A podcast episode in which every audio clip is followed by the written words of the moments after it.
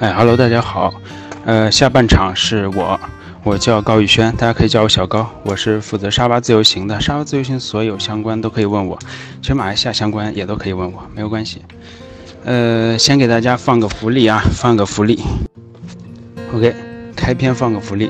这种表情比较迷的动物叫长鼻猴，属于东马特产。大家在这个呃。红树林就可以看到，我后面会介绍沙巴相关景点的时候会提到，沙巴红树林是一个必去的景点，热带雨林可以看猴，看其他特别有特色的热带动物。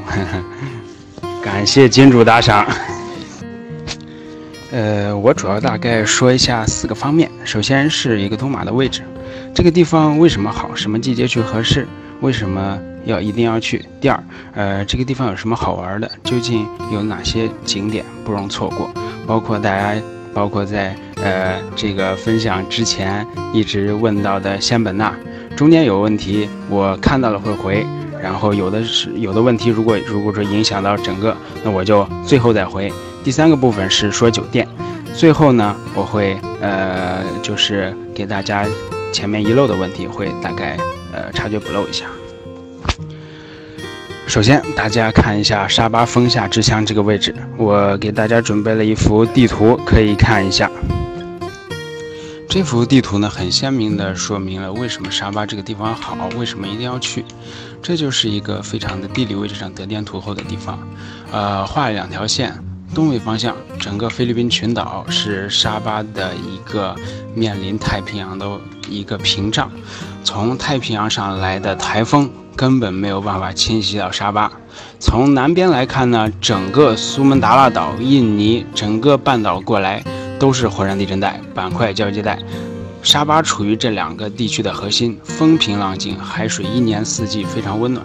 所以前面问到说沙巴什么季节合适的朋友，你可以放心，一年四季其实都差不多，无风无浪，无灾无难。说的很好，就像一个狗头一样，然后。在狗狗后脑勺这个位置，差不多就是沙巴首府雅比，就是我们，呃，旅游胜地，呃，哥打金拉巴鲁所在地。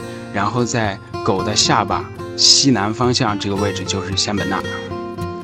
当然，其实沙巴呢，如果严格意义上说，为了表现我的专业性啊，所以说那个季节这个问题，我还会是详细的说一下。因为沙巴这个地方没有办法，它是这个热带雨林，这种热带气候，一年下雨比较多。如果一定对这个要求比较严格的话，每年的十月到次年三月是沙巴的雨季，而四月到九月是旱季。因此呢，因为沙巴这个地方，我们最重要的两个东西，第一要看日落，第二要出海。旱季出行可以避免阴雨天气，相对更加适合欣赏世界前三的优美日落。这就是我当时自己手拍的这个日落。呃，这个当时我去的时候，就是碰到了连续的阴雨天，好不容易在最后日落这一刹那，这个。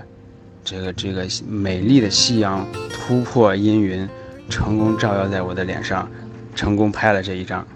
明，前面这个朋友问的，印尼火山影响沙巴，基本没有这种可能性。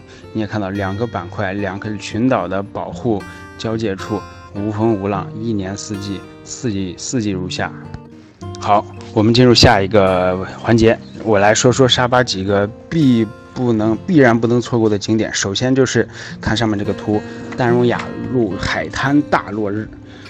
呃，丹绒雅路这个地方不仅仅是对于游客，对于当地人来说也是他们的心中对于沙巴的标志性地点之一。它的优势有这么几个方面，首先呢，它的去去这地方这个景点的交通非常非常方便，距市中心就十五分钟车程，享受夕阳，享受海风，享受沙滩。呃，雅鹿的话，这个 Tanjung Aru 这个雅鹿，它指的是一种树叫木麻黄，所以这个海边的话，它是有很多这个这个这个大树的，所以在呃树荫下散散步，喝点什么椰子水，后面在呃第一海滩旁边买点小吃，看看夕阳，看看落日，都是非常棒的。好，沙巴第二个必然不能错过的东西就是出海浮潜。呃，出海浮潜的话，根据这个呃出行的距离，根据呃浮潜的可玩性，是否好，呃，这个可玩性大概分为三个层次。最最基础版的，基础版的是去这个离沙巴最近的东姑阿都拉曼公园海洋公园，可以一般是跳岛游，啊，马木迪岛、马努干岛、沙比岛这几个岛，呃，一般最常见的就是呃沙巴团队半自助里面会呃有这个，因为它的优势在于离沙巴市区特别特别的近，直接在这个。大家可以看到，我刚才放这个丹绒雅路这幅图，直接眼睛就能够看见这些岛，这就是东姑阿都拉曼海洋公园。但是呢，有优势就有劣势，因为它离市区太近，没有办法期待特别高了。当时说的有点长，不知道这个录音质量怎么样，因为这个呃离市区比较近，所以呢人比较多，所以呢水质就没有办法期待特别高了。当然有推荐的产品了，我最后准备好几个特价，还要准备放，嗯，你们不要烦，最后还是要放的。